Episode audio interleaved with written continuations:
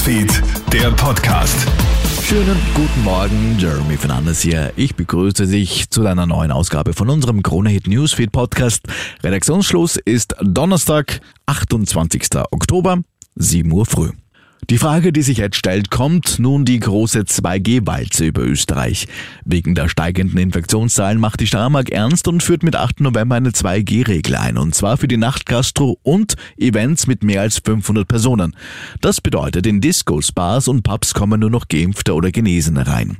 Wienerinnen und Wiener kennen bereits diese Regel. Die Bundeshauptstadt geht bei den Corona-Regeln ja schon lange einen Sonderweg.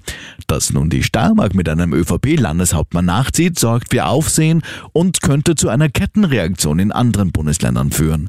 Die Wirte sind jedenfalls wenig begeistert. Klaus Friedl, Obmann der steirischen Gastronomen. Wir schätzen, also was ich weiß äh, von einigen Nachgastronomen, wenn 2G kommt, äh, und das kommt ja jetzt, äh, da sicher der Umsatzeinbuß sicher zwischen 30 und 40 Prozent sein wird. Jetzt räumt der Regieassistent Fehler ein. Nach dem tödlichen Schuss von Schauspieler Alec Baldwin auf eine Kamerafrau hat der Assistent bei der Einvernahme nun angegeben, dass er nicht alle Kugeln in der Trommel des Revolvers kontrolliert habe. In der Waffe befand sich offenbar scharfe Munition.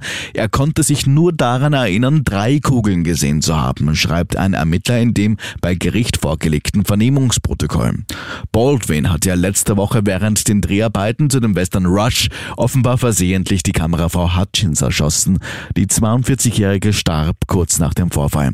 Hast du auch immer so viel Monat am Ende des Geldes übrig? Jeder Sechste von uns hat regelmäßig oder dauerhaft ein Minus am Konto. Das geht aus einer neuen Umfrage von Durchblicker.com hervor. Im Durchschnitt liegen Kontoinhaber mit 1500 Euro im Minus. Corona habe die Situation weiter verschlechtert. Sechs von zehn regelmäßigen Kontoüberziehenden geben an, dies seit der Pandemie noch häufiger zu tun. Und die zweitgrößte Stadt Siziliens, Catania, hat seit dieser Woche mit meterhohen Überschwemmungen zu kämpfen. Ist das schon schlimm genug, könnte nun auch bald ein Medicaid für Verwüstung sorgen und dieser könnte schon heute auf sizilianisches Land treffen. Doch was ist denn ein Medicaid eigentlich? Konstantin Brandes, Meteorologe bei Obermet, sagt zu Puls 4. Am ehesten vergleichbar ist ein Medicaid noch, wie der Wortursprung auch sagt, mit einem Hurricane.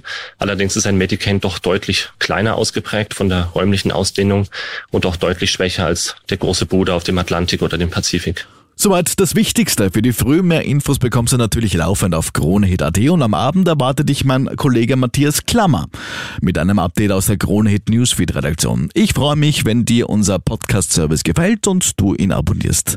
Schönen Tag noch. KroneHit Newsfeed, der Podcast.